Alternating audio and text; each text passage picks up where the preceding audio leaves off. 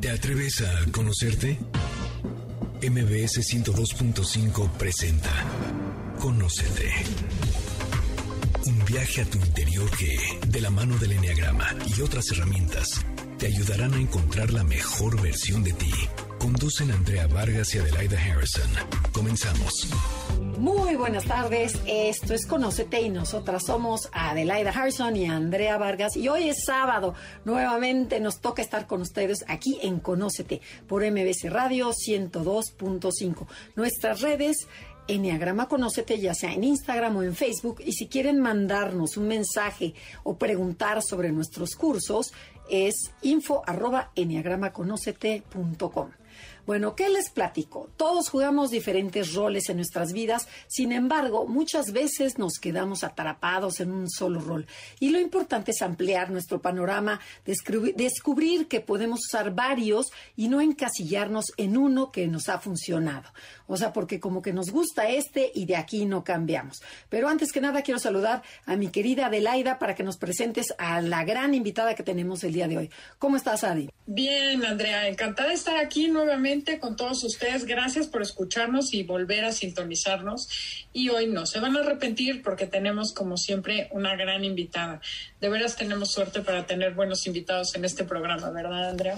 Totalmente. Y la de hoy está de lujo. Porque, a ver, cuéntanos, ¿quién es? Pues para empezar es gran amiga del programa personalmente y además es logoterapeuta y analista existencial. Ella es María Villalobos. Y María nos va a hablar el día de hoy de los roles que jugamos en las relaciones y nos va a aclarar qué papel jugamos y qué podemos hacer para cambiar y mejorar esas relaciones que a lo mejor nos tienen incómodos, cansados o hartos. María, bienvenida. Gracias por estar aquí con nosotros. Gracias Adelaida, gracias Andrea por haberme invitado y, y bueno, espero que podamos disfrutar este este programa hablando de nuestras relaciones, empezando por ver cómo nos estamos relacionando ya ahorita nosotros aquí.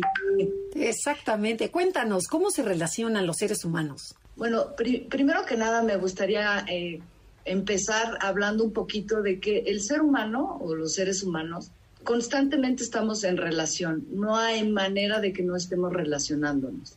De hecho, hay toda una propuesta eh, que habla de que el ser humano es un ser en relación y que no solamente nos relacionamos con los, los seres humanos, sino que también nos relacionamos con las cosas, con, con, el dinero, por ejemplo, con la comida, con nuestras ideas, con nuestros pensamientos, con todo nos relacionamos. De hecho, la personalidad o la persona que somos va siendo resultado de estas relaciones que vamos construyendo todo el tiempo con todo lo que se nos presenta en la vida. Entonces, el ser humano se construye de las relaciones, se hace en la relación, su personalidad se va conformando a partir de la manera en cómo se relaciona con la comida, por ejemplo.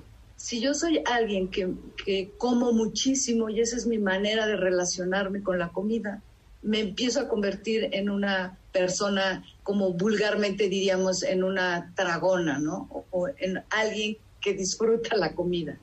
O dependiendo de qué tipo de comida es, me gusta comer, me puedo convertir en un gourmet, ¿no? Yo tengo gente que le llamamos los exquisitos, porque son personas que particularmente buscan cierto tipo de comida y van conformando su personalidad, ¿no? Y los podemos llamar los exquisitos.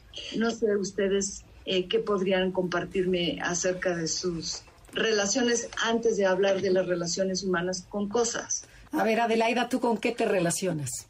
Uy, yo te puedo decir algo que es mi siguiente pregunta, entonces te voy a comentar que antes yo me relacioné, bueno, siempre era la golosa de dulce, siempre tenía necesidad de comer dulce, o sea, dormirme antes de dormir una concha con leche era mi plato favorito. Hoy en día como menos dulce y se me antoja menos el dulce. Entonces, pueden cambiar las relaciones a lo largo de la vida dependiendo de lo que trabajas, cómo cambias tu manera de ser, con la comida, con las cosas, o siempre nos relacionamos igual una vez que agarramos un caminito, ahí nos seguimos. No, no, no, claro que las cosas, digo, las relaciones pueden irse transformando, ¿no? Y me gustó mucho lo que dijo Andrea al principio, ¿no? Que este programa es una invitación a que ampliemos nuestro panorama de, de reconocer quiénes somos. Pues lo mismo nos va pasando con las relaciones siempre podemos cambiar y una mejor manera de cambiar es ampliar nuestra conciencia de ver cómo me estoy relacionando y qué es lo que me motiva a relacionarme de esa manera. Entonces, otro de los puntos importantes que me gustaría comentarles es que los seres humanos siempre estamos condicionados por diferentes caracteres. Eso no quiere decir que nos determinen, sino solamente influye. Un aspecto importante es nuestro aspecto físico, nuestro aspecto biológico, lo que es orgánico en nosotros, nuestro organismo. Eso nos influye muchísimo, porque dependiendo... Pero que, por ejemplo, pon tú que si eres chaparrita, si eres alta, si eres delgada, este, si, si usas lentes, o sea, cuéntanos. Por ejemplo, si yo soy alguien que utilizo lentes, mi manera de, de, relacionarme tiene que ver con este aspecto de que no veo bien y entonces puedo ser más tímida o, o, ser muy preocupada porque no veo y entonces necesito lentes o pido ayuda porque soy alguien que tengo dificultad para ver, por ejemplo. O por mi altura también mi manera de relacionarme eh, con las personas, con las cosas en el mundo, también tiene que ver con mi aspecto físico de altura. Por ejemplo, si yo me voy a subir un avión, necesito que alguien me ayude a subir la, la parte de arriba mi maleta, ¿no? Entonces, esa es mi forma de actuar y de estar relacionándome en el mundo. Pero ¿y no te refieres, por ejemplo, que si eres a lo mejor chaparrita y dices, es que no me veo en este mundo, entonces tengo que desarrollar a lo mejor mi voz o a lo mejor tengo que desarrollar mis músculos o, algo otro para que, para que alguien me vea? Exacto, y para, porque esa es mi forma que yo necesito para relacionarme. Ok. ¿Cómo definirías la palabra relación tal cual? O sea, ¿qué es una relación? Porque creo que por ahí tendríamos que empezar. Estar en contacto con, con todo lo que me rodea, cómo lo utilizo, cómo me, me acerco o me alejo a todo eso que está frente a mí. Y como les digo, yo tengo relación con todo, con las cosas, con la comida, con el dinero, con el trabajo, con las personas. Y dependiendo de estas características físicas, yo voy a desarrollar mi forma de aproximarme o de alejarme a eso que, que me rodea y a partir de eso se va conformando mi personalidad. También les decía, eh, por ejemplo, una persona que tiene algo físicamente o biológicamente, como podríamos hablar de una enfermedad, también a partir de eso es que yo voy a actuar, yo me voy a relacionar con las personas, con las cosas, porque no es lo mismo una persona sana que una persona que tiene una dolencia. Simplemente te duele la cabeza cómo estás, cómo te presentas al mundo, cómo te aproximas a las cosas cuando traes un dolor de cabeza a cuando no lo tienes. Entonces, esa es una de las características que nos va condicionando nuestra forma de estar en la vida. Otra, podríamos hablar de nuestras vivencias eh, y afectos psicológicos. ¿A qué me refiero con lo psicológico? Todos, todos tenemos una historia personal que se va conformando a lo largo de mi experiencia en la vida, que me va afectando psicológicamente, emocionalmente. Y a partir de ahí, yo también empiezo a tener una forma de relacionarme en la vida. Por ejemplo, si yo tuve una experiencia, y esa es real, me acuerdo que yo de niña salí a la calle, iba feliz y de repente un perro me trató de morder. Entonces, a partir de ahí yo tengo una experiencia, un afecto que me afecta mi emocionalidad, mi parte psicológica y entonces yo le empiezo a tener miedo a los perros. Cada vez que yo veo un perro hoy día, yo me aterro, o sea, me, tengo que distanciar del perro. No, no, no me gustan los perros. Ya, ya lo sé, ya sé de dónde viene, ya sé cómo a partir de esa experiencia yo ya tengo un como cierto condicionamiento para enfrentarme frente a los perros. Pero puedes cambiarla, ¿no? O sea, puedes cambiar. sí, pero también hay veces que pues, no me interesa cambiarlo o ya me acomodé ahí y ya siento que pues, mejor me retiro, ¿no?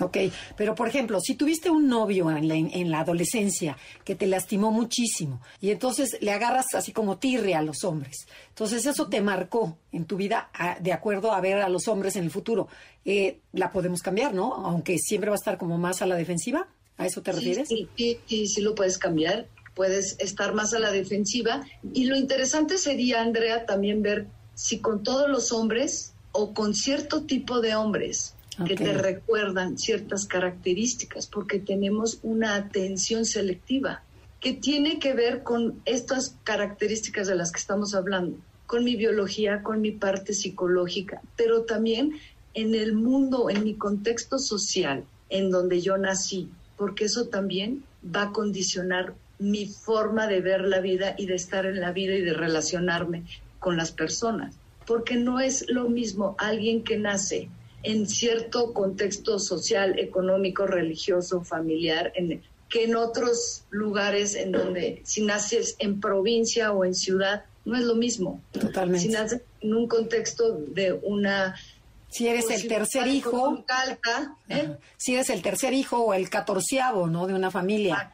Todo esto son cosas que influyen y entonces hacen que yo ponga atención en ciertos aspectos, porque a partir de ahí es de donde yo voy a empezar a desarrollar y a relacionarme.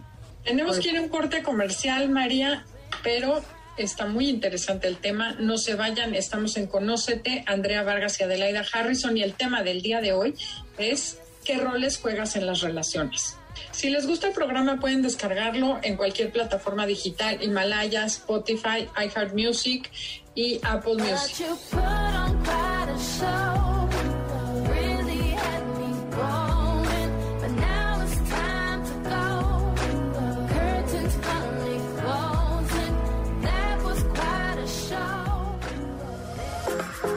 Esperamos tus comentarios en Facebook. Enneagrama Conócete. Continuamos después de la pausa comercial. MBS 102.5. Ya estamos de regreso. Síguenos en Twitter, arroba Conócete MBS. Ya regresamos. Esto es Conócete. Nosotros somos Adelaida Harrison y Andrea Vargas y estamos con María Villalobos hablando sobre qué roles juegas en tus relaciones. Cuéntanos, María. A ver, platícanos ya un poquito más sobre los roles que jugamos todos los seres humanos. ¿Cuántos hay? ¿Cuáles son? Y si nos puedes platicar un poquito de cada uno de ellos. Sí, bueno, primero eh, a, lo, a lo más interesante que son las relaciones humanas creo que hay dos maneras de relacionarnos, o al menos algunas personas que han estudiado muchísimo acerca de las relaciones humanas hablan de estas dos formas de relacionarnos. Una es por competencia y la otra es una relación colaborativa. Y por competencia son las relaciones cotidianas. constantemente estamos relacionándonos por competencia y no quiere decir que sea un error hacerlo pero nuestra cultura, que es una cultura occidental muy competitiva, sí promueve y favorece muchísimo esta manera de relacionarnos. Son relaciones que necesitamos, que necesitamos sobre todo para poder satisfacer nuestras necesidades, para poder alcanzar lo que queremos y que algo que nuestra cultura y educación ha fomentado muchísimo es el éxito, el destacar, el poder ser reconocido, el evitar los conflictos, el ser uno mismo, digamos, eso es lo que más favorece nuestra cultura y por eso nos relacionamos de esta manera competitiva. Pero a ver, no, yo todavía no me queda muy claro. ¿Qué tiene que ver la competencia con evitar conflictos? Más bien, a ver, me relaciono con competencia como que unos ejemplillos así caseros. ¿Cómo es la competencia? O sea, yo quiero siempre que las cosas se hagan como yo digo como yo pienso. Y a veces lo que yo quiero es precisamente evitar el conflicto. Ah, perfecto. Okay. Entonces, yo lo que la competencia significa que yo no veo las necesidades del otro. Yo no reconozco quién es el otro. No me interesa. En la competencia, así la llaman en, en esta propuesta terapéutica, porque como yo soy terapeuta, entonces hay toda una propuesta terapéutica para poder trabajar y explorar los diferentes roles y que los seres humanos nos relacionamos por competencia porque estamos compitiendo porque mi punto, mis razones, mi forma de ser sea la que sea la verdadera. Y entonces asumimos diferentes roles para poder hacer este, este juego de la competencia, ¿no? Y la otra manera, la de colaboración. La otra manera es la forma colaborativa la cultura y la sociedad no promueven muchísimo ese tipo de relaciones. ¿Por qué? Porque son mucho más difíciles, son mucho más amenazantes, son las relaciones íntimas, donde yo puedo reconocer al otro como un ser diferente a mí, en donde yo no voy a imponer lo mío y tampoco se va a hacer lo del otro. Es reconocer que somos seres diferentes y eso nos cuesta muchísimo trabajo porque nosotros no hemos casi no hemos sido educados ni hemos aprendido a vivir en la diferencia, a tolerarnos como seres diferentes. Más bien lo que queremos es o competir para que lo, sea lo mío o evitar conflictos y entonces vamos asumiendo diferentes roles. Oye, entonces María, antes de que sigamos a los tipos de roles, la relación o este tipo de, educación tendría mucho que ver estas dos propuestas que tú haces de la colaborativa y la de competencia me suena como que tiene que ver con el nivel de integración de la personalidad, porque cuando tú vas, cuando estás desintegrado, tu personalidad está todo y claro que buscas una relación competitiva. Pero en la medida que te vas integrando, te conoces y tienes más inteligencia emocional, ¿tiende uno naturalmente a buscar relaciones colaborativas o es algo que se tiene que aprender? No, es, es algo que, como tú bien lo dices, o sea, en la medida que yo me puedo sostener como alguien diferente, y eso tiene que, tiene que ver mucho con el, el conocerme, aceptarme, reconciliarme con mi humanidad, el poder saberme único e irrepetible, pues claro que eso se necesita una cierta madurez, una cierta evolución emocional, espiritual, psicológica, eso es lo que tú llamas como integración emocional. Eso te permite poder reconocer y saber que el otro tiene derecho a ser el que es como es, diferente a mí, y que yo no lo tengo que moldear para que eh, sea como yo quiero, ¿no? Sino que lo respeto, ¿no? Lo respeto y aprender a vivir en la diferencia requiere de esa, de esa madurez, de esa integración de la que tú hables. Es, es cierto. Ok, gracias. Ahora sí cuéntanos qué tipos de roles podemos jugar. Bueno, entonces todos asumimos diferentes roles de acuerdo a la personalidad que hemos ido construyendo a lo largo de nuestra vida, de acuerdo a nuestra educación y de acuerdo a lo que hemos aprendido en nuestro contexto. Erróneamente creemos que los roles hay unos mejores que otros. La realidad es que no. Y ahí empieza la primera dificultad, porque a la hora que yo les di los nombres, rápidamente vamos a decir, no, hombre, yo este está horrible, este no me gusta, en lugar de ver que, pues que todos pueden ser útiles y prácticos y necesarios para poder relacionarnos en ciertos momentos de, de nuestra vida y que nos facilitarían muchísimo nuestras relaciones. Pues arráncate, María, porque si no... uno porque otro. Ok. No, que arráncate con los roles para que nos dé tiempo de analizarlos y poderte preguntar más sobre ellos. Entonces, el primero es el rol dominante. O sea, sería el controlador. Ese, es una especie del controlador, el que, el que quiere imponer su versión, el que quiere imponer sus razones, el que cree que tiene la razón. Es el fuerte, ¿no? Por ejemplo, yo que he escuchado mucho del enneagrama, pues me estoy pensando en un 8, ¿no? Por ejemplo, o no sé si estoy bien. Totalmente, totalmente de, eh, de acuerdo. O sea, ese es el que quiere dominar, el que quiere imponer su punto de vista. Ok, también podría ser un 1, ¿no, Adelaida? Sí, totalmente. O sea, dominante, o sea, totalmente dueños de la verdad. Ok, se puede aplicar a varios. Ok. Sí, sí, somos, somos los que nos creemos dueños de la verdad y que queremos que las cosas se hagan.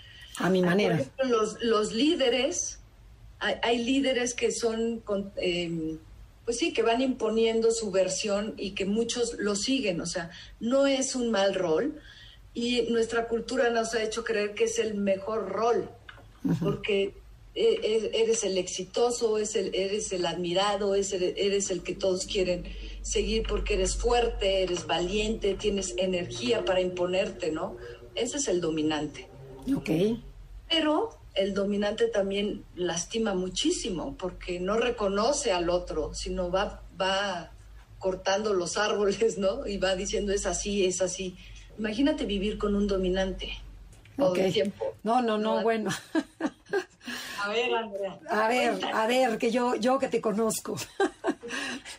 ok, entonces, este, sí, o sea, todo, todo tiene positivo y negativo, ¿no? O sea, todo tiene áreas positivas. Bueno, de, lo, de ser dominante, pues tiene muchas cosas agradables, pero también tiene ciertas incomodidades, ¿no? Porque vive con un dominante. No, y te la pasas peleando o te vuelves una, una sumisa, ¿no? O sea, te vuelves, agarras, a lo mejor no sé si existe ese rol, pero existe el rol de sumisa y de obediente que te pueden aniquilar.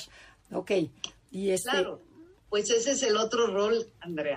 ok, adivinaste, Andrea. Adivinaste el rol del sumiso o el obediente. Pero fíjate, competimos a través de la sumisión. ¿Por qué? Porque no tengo la energía suficiente para dominar al otro. Entonces decido mejor, me someto, soy obediente. Pero de esa manera tiene muchas, muchas cosas deseables porque evitas conflictos, eh, te vuelves muy eh, condescendiente con el otro, eres muy, lo cuidas y puedes ser una persona muy agradable, pero también te puedes estar dejando aniquilar, como tú bien lo dijiste, ¿no? Te aniquilas a ti misma por ser obediente. Y ese rol generalmente lo consideramos como un rol negativo, pero ser sumiso es muy interesante. De hecho, yo, yo tuve un paciente, hombre, ejecutivo, brillante, con muchos muy buenos trabajos, pero su, su dificultad era que siempre lo terminaban liquidando de sus excelentes trabajos porque no sabía someterse, porque él quería ser dominante siempre. Entonces, cuando hablamos de los diferentes roles, para él fue una pues como una apertura a verse la posibilidad de aprender a relacionarse también desde la sumisión, porque es otra forma de competir, porque por debajito del agua tú estás Perdón, ahorita que estás diciendo eso, obviamente los roles tienen algo que ver con los mecanismos naturales de supervivencia, ¿no? De ataque, huida y sumisión. Pero aparte se me ocurre, bueno, no, porque yo viví el rol de la sumisión, o sea, yo me sometía de entrada como nueve, tu primera estrategia o tu rol es de sumisión. Sin embargo, tienes una gran, y quería agregar esto, la ganancia de que no eres responsable de nada de lo que suceda porque como tú siempre estás atrás y estás obedeciendo, o sea, el dominante siempre carga el precio, paga el precio de tomar decisiones. Pero el sumiso le avienta el paquete a la otra persona, ¿no? Como no te haces responsable de nada y todo lo que sucede es culpa del otro. Y eso también es un poco hasta cierto punto agresivo.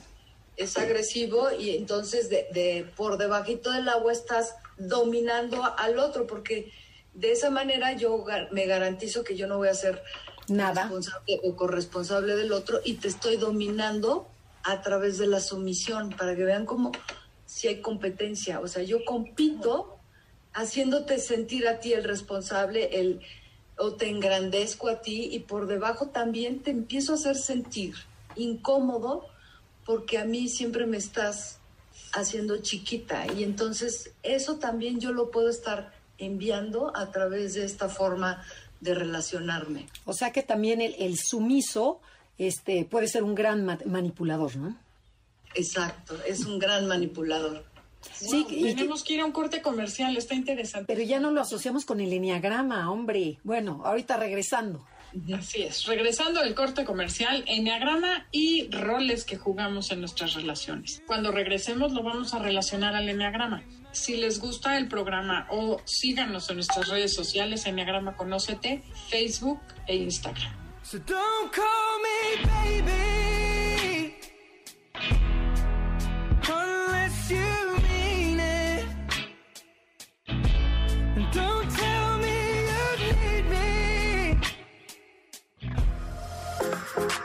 Esperamos tus comentarios en Facebook. Enneagrama Conócete. Continuamos después de la pausa comercial. MBS 102.5. Ya estamos de regreso. Síguenos en Twitter arroba Conocete MBS. Ya regresamos. Nosotras somos Adelaida y Andrea y estamos transmitiendo desde MBS Radio Ciudad de México. Estamos hablando con María Villalobos, que es terapeuta y analista existencial, y nos está platicando sobre los diferentes roles que jugamos en nuestras relaciones. Entonces ya hablamos del rol controlador, del dominador, después del sumiso, y nos quedamos en este sumiso, en donde si lo relacionamos con el enneagrama, vendría siendo la personalidad 2, la personalidad 9, la personalidad 6. ¿Qué otra de la edad? ¿Qué otra se te ocurre? Pues el 4 yo creo que a veces puede jugar también el papel de sumiso. El 5 también. Es que pues, como que todos, ¿no? Un poco. Sí, es el rol que todos jugamos, yo creo. Y esa es la idea, ¿no? Bueno, que me imagino que María luego nos va a ir explicando cómo, según la situación, el rol que debes de jugar. Pero entonces, María, arráncate con el tercer rol. El tercer rol, vamos a hablar de, de la evasión. Ese es un rol que muchas veces jugamos los seres humanos porque no tenemos la fuerza suficiente ni para dominar ni imponer nuestro punto de vista, pero tampoco estoy dispuesta a someterme. Entonces, lo que decido hacer es evadir, evadir el punto. Y entonces le doy el avión a, a las personas. Un ejemplo clásico, clásico que todos lo hemos hecho, es el típico ejemplo de, oye, este, hay que vernos, sí, nos vemos. Tú me marcas o yo te marco, sí, ahí quedamos, ahí quedamos. La evasión total y absoluta. Y sabes que no le vas a hablar ni que te va a hablar, ¿no?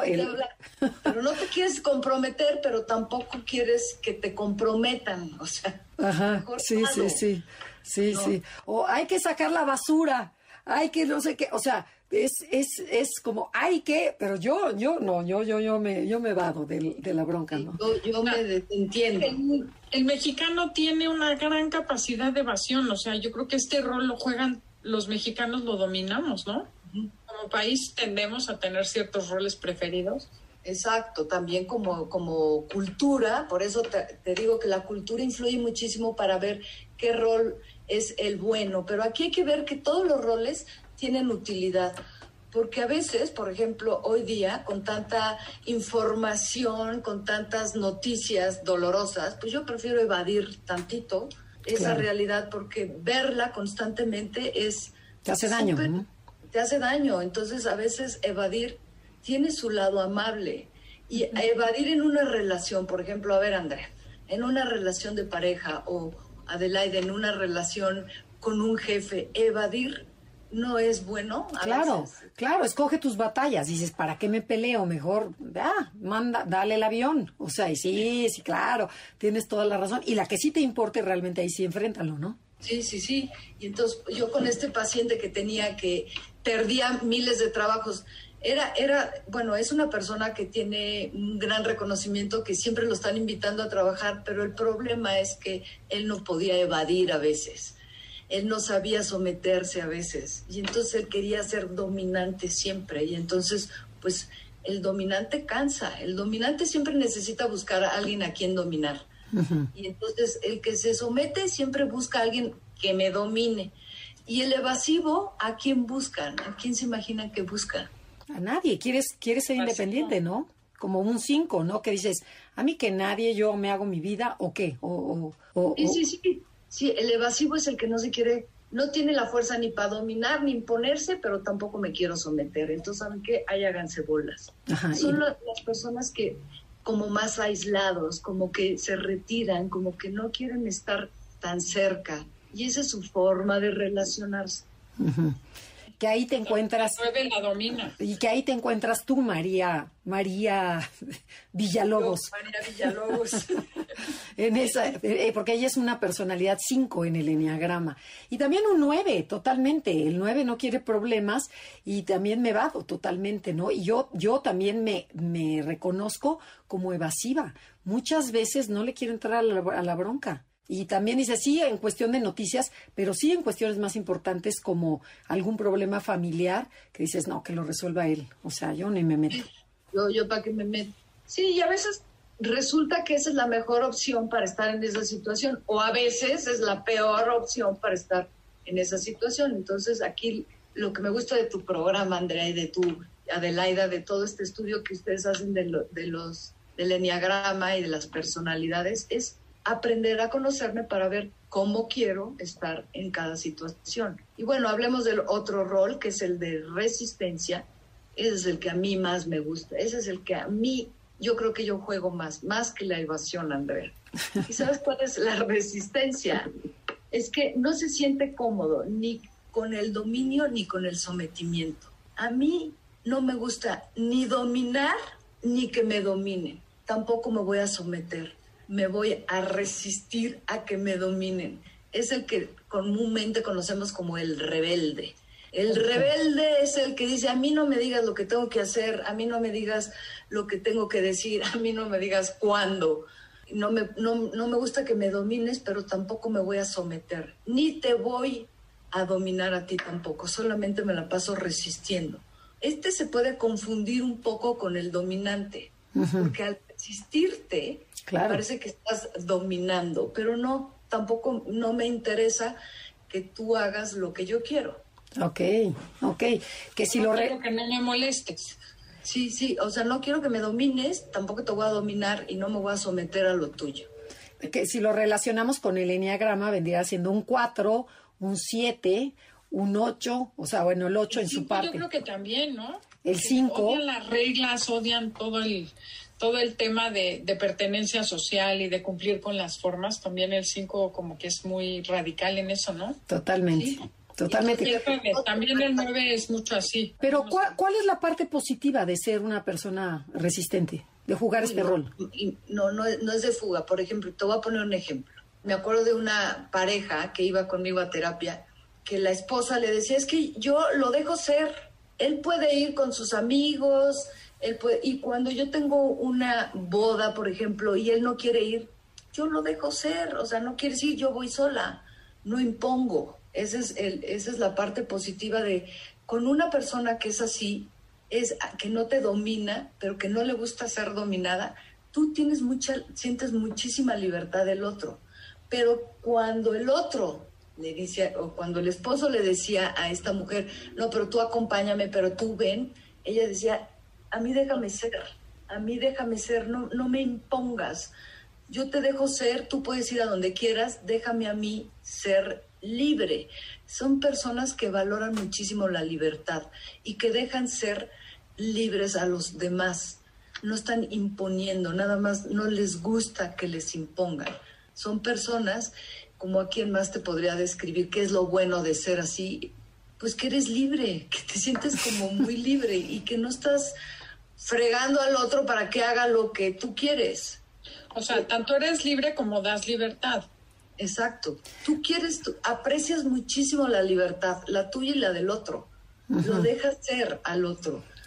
Sin, embargo, sin embargo, si se te pasa la mano como en todo, puedes caer en que te sientes abandonado como pareja, ¿no? Por ejemplo, o como padre e hijo, sino que dices, es tan libre que ya no le importo, ¿no? Muy poco. Exacto. Sí, o sea, que, que da, da, esa impresión o de que tú estás imponiendo tu punto de decir, ¿sabes qué? A mí déjame ser y tú sé tú. Pues en el déjame ser estás como parece como que estás dominando, pero la intención del resistente no es dominar, es que no me dominen. A mí que no me dominen, a mí no me voy a someter, no me gusta ni que me dominen, ni te voy a someter, ni me gusta someterte. Es, es alguien que se resiste, que, que es el rebelde. Ok. Cuéntanos, haznos un pequeño resumen de las dos formas de relacionarnos y de los cuatro roles que hemos visto para que la gente no se confunda. Bueno, entonces, brevemente les digo, hay dos maneras de relacionarnos, por competencia o por colaboración. Por competencia asumimos diferentes roles, que son estos cuatro de los que hemos estado hablando. El dominante, el rol de sumisión, el resistente y, el sumiso, digo, y el, la evasión, perdón. Y todos son igual de buenos. O sea, todos, tienen igual de buenos. Todos tienen positivo. Es rigidizarnos o creer que uno es el bueno y o nada más actuar fijamente en uno de acuerdo a nuestro aprendizaje, educación y personalidad. Ese es el error. Aprender a usarlos todos y verlos como útiles según la circunstancia o la situación que estamos viviendo. Por ejemplo, una persona dominante, si aprendiera a ser sumiso, ganaría muchísimo más. O si aprendiera a ser a lo mejor que otro, este, no, porque rebelde también es evasivo, claro, no tomarse todo personal, también le ayudaría mucho en su personalidad. Tú tenías una pregunta, de. No, era, era más con base en eso, que el chiste es entonces equilibrar, igual que en el enneagrama, usar todas las estrategias, pero usarlas a tu favor y no nada más automáticamente tratar de irte a un rol y repetirlo sin pensar, ¿no? Como decíamos al principio, la conciencia ayuda a que tomes la estrategia que más te convenga en el momento, ¿no? Exacto. Ver nuestras maneras de relacionarnos o los roles que asumimos y aprender a tener esas estrategias para vivir mejor. Tenemos que ir a un corte comercial. El tema del día de hoy son los roles que juegas en las relaciones. Y vamos a regresar para ver el otro estilo de comunicación que es el colaborativo, que es el propositivo, supongo. Esto es Conócete con el Enneagrama.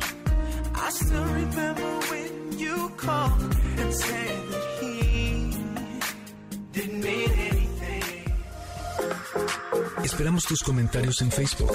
Enneagrama Conócete después de la pausa comercial. MBS 102.5.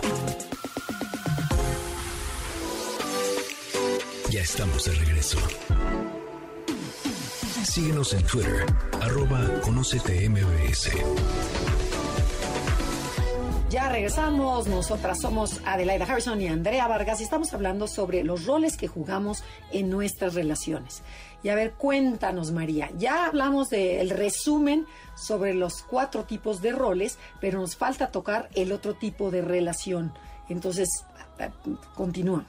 Bueno, este, esta, esta relación que llamamos como una relación de colaboración, como bien su nombre lo dice de forma clara, implica la colaboración de las personas que están en relación, ya sea de grupo o de pareja, y pueden ser mamá e hijo, etcétera, etcétera, ¿no? Este, esta manera de relacionarnos cabe en cualquier relación. Y lo que tiene de importante aquí o de característica es que yo me estoy relacionando con una persona diferente a mí, poder reconocer que somos seres diferentes y que el otro tiene derecho a ser el que es, aceptarlo en su en la diferencia, reconocerlo, al igual que yo para no imponer ni lo mío ni lo del otro, sino que encontremos una manera de estar colaborando en esta relación. Buenísimo, perfecto. ¿Y cómo logramos eso? Porque suena muy lindo. Ok, entonces para esto hay toda una estrategia que nosotros podemos empezar a desarrollar para poder conformar este tipo de relaciones. Primero que nada, debemos de reconocer ese objetivo común que está presente en todas nuestras relaciones. Lo, voy a decir y va a sonar como muy frío y como, como si fuera una clase de, ay, ¿cómo lo voy a hacer? Pero todos, siempre que nos estamos relacionando, si pudiéramos reconocer el objetivo en común para poder colaborar, eso sería fabuloso. ¿Qué es el objetivo en común? ¿Para qué estamos aquí? ¿Qué es lo que queremos alcanzar tú y yo en esta relación, en donde nos necesitamos y podemos colaborar? Ese es el objetivo en común. Por ejemplo, yo en una terapia que tenía una, una terapia de pareja, llegó la pareja y cada uno estaba ahí con objetivos diferentes. Uno quería separarse y el otro quería permanecer juntos en la relación. Ahí no había un objetivo en común. Entonces, lo primero que tratamos de hacer en, ese trabajo terapéutico para que fuera un trabajo colaborativo fue encontrar un objetivo en común y lo que encontramos fue aprender a comunicarnos. Eso sí era algo que compartían los dos. Entonces, una vez que tenemos establecido el objetivo en común, entonces pasamos al siguiente punto. ¿Y cómo vamos a lograr eso? tener un método que nos ayude a alcanzar, pero ese método tiene que ser colaborativo, un método que podamos imponer los dos a través de ir negociando, que haya una negociación, porque muchas veces yo puedo decir, no, pues, pues me tienes que hablar todos los días a todas horas, para poder comunicarme contigo y necesito que me mandes 27 chats y ese será tu método. Ese era el método de una de las de, la pareja. ¿Y cuál es el tuyo? A mí con una llamada es más que suficiente. Entonces, si se fijan, ahí tampoco hay un método en común. Entonces, tenemos que reconocer un método para poder alcanzar. Y ese método es a través de esta negociación. Pero ¿cómo vamos a lograr esa negociación? A través de tener una comunicación sincera, constante y abierta, en donde los dos puedan poner su punto de vista y los dos puedan ser escuchados, comprendidos y, tomados en cuenta para que pueda existir un método en el cual lleguemos a un acuerdo. Y entonces aquí, esto es lo interesante, que nosotros vamos a tener que estar usando dos roles de los que hablamos, dominancia y sumisión pero no de manera rígida. No es que uno domine y el otro se someta, sino que de manera flexible estemos intercambiando esos roles. yo te escucho y tú mientras pones tu punto de vista, ahí está la persona que habla está siendo la dominante y la que escucha y recibe está siendo la sumisa. Y después cambio yo de rol y ahora me toca hablar, pero no para imponer, sino para poner sobre la mesa mi punto y mientras el otro me escucha. Entonces ir intercambiando esos roles para poder ir negociando, reconociendo cuál es el método que nos va a ayudar a alcanzar ese objetivo en común. Y entonces así empezamos a tener esta relación a través de ir intercambiando nuestros puntos de vista, ir reconociéndolos, ir escuchándolos, ir valorando que todos son válidos y que vamos a encontrar a través de esta negociación, a través de llegar a acuerdos, una manera para poder alcanzar nuestro objetivo. Y ahí está la colaboración. No sé si fui clara. Sí, sí, muy clara, pero también igual las dos partes tienen que estar muy sanas para que se dé esto, ¿no? Porque hay veces que una persona, a lo mejor su, nivel de conciencia es muy bajo y, o, está muy cerrada o está usando el rol de que evasivo y, entonces no se puede lograr esta comunicación, ¿no? O el de resistencia. Sí, sí, es, es algo que no se logra en un instante, sino que requiere de todo un proceso, de una buena actitud, quererlo, estar dispuestos a poder recibir y reconocer al otro como una persona diferente. Porque nuestra cultura lo que queremos y lo que fomenta es imponernos, es convertir al otro en una extensión de mí para que yo me la pase a todo dar, que me dé lo que necesite y no colaboramos en encontrar una forma de, y tú y yo, ¿qué necesitamos juntos? Y vernos como un nosotros, no como individuos separados, porque en la competencia nos vemos como individuos, en donde yo eh, solo veo por mí. En cambio, la colaboración es vernos. Esa es la gran diferencia. Sí, adelante. Chismosa. Cuéntame qué pasa con esa pareja, porque seguro los radioescuchas quieren saber. Primero uno se quería ir, el otro se quería quedar. Luego encontraron, no tenían un objetivo en común, en, lograron la comunicación que fuera su objetivo común. Sí, pero, sí. Empezamos. a salvar su matrimonio o no? Pues mira, las primeras sesiones fueron un desastre, ¿no? Porque no podían encontrar ese método o sea, ya sabían que lo que querían era, bueno, lo que nos puede ayudar en nuestra relación, independientemente si nos quedamos o nos vamos, es aprender a comunicarnos. Y entonces eso fue el caos, que no se escuchaban, no se entendían, seguía uno dominando y el otro quería dominar y entonces no, pero es que es así, pero es que tú no me escuchas, pero tú que entendiste, entonces fue un caos y fue, ha sido todo un proceso. Seguimos en el proceso, pero creo que están aprendiendo a escucharse, porque parte de la comunicación implica aprender a escucharnos en las diferencias y no imponer. Las relaciones colaborativas es no impongo yo mi versión, ni tampoco me someto a la tuya, sino encontremos una en donde los dos estamos bien, en donde los dos tenemos que ceder para poder encontrar algo en donde los dos nos encontremos bien. Y forzosamente requiere, como lo dijo Andrea hace rato, de una persona que esté más integrada, más evolucionada y que pueda reconocer sobre todo que el otro es diferente a ti Eso creo que estamos en ese camino, los seres humanos estamos en ese camino, como el camino de usar cubrebocas. No lo hagas por ti, es mucho por hacerlo por el otro. No estamos acostumbrados a hacerlo por el otro. Claro. Tenemos mucha, mucha conciencia de quién soy, qué quiero, qué necesito, pero muy poca conciencia de quién es el otro, qué necesita el otro y colaborar con lo que el otro necesita. Y creo que eso es, eso es parte de lo que nosotros tenemos que aprender a relacionarnos así. Totalmente. María, pero a ver, platícale a todo el público qué mensaje les quieres dar, algo práctico, algunos tips prácticos que digas, bueno, yo no puedo ir a terapia, pero sí puedo, esto que nos estás platicando, estas herramientas, ¿en qué me pueden ayudar o cómo las puedo usar? Bueno, lo primero que les digo es que gracias al enneagrama, ustedes pueden reconocer más cuál ha sido el rol que más han favorecido en su vida, desde dónde se relacionan más, para que una vez que hayan escuchado estas diferentes maneras de hacerlo, puedan ustedes empezar a reconocerlas e intentar hacerlas y ver qué les pasa en sus relaciones.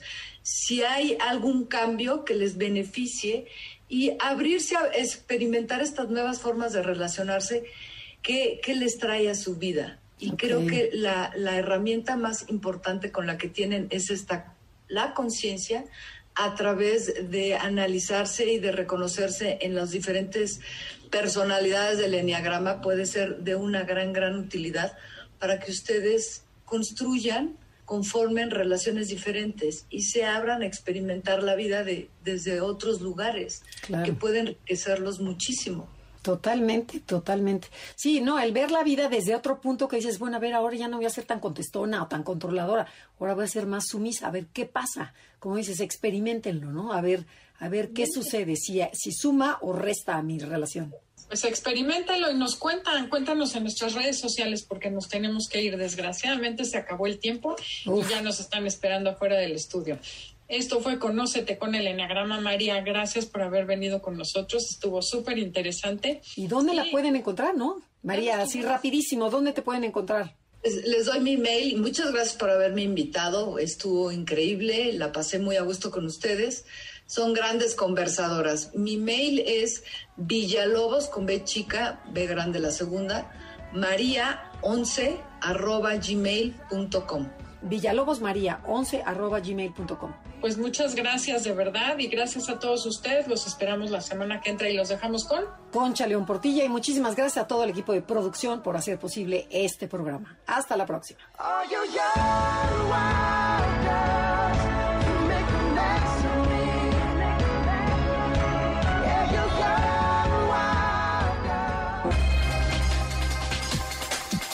Te esperamos en la siguiente emisión para seguir en el camino del autoconocimiento. Conócete, MBS 102.5.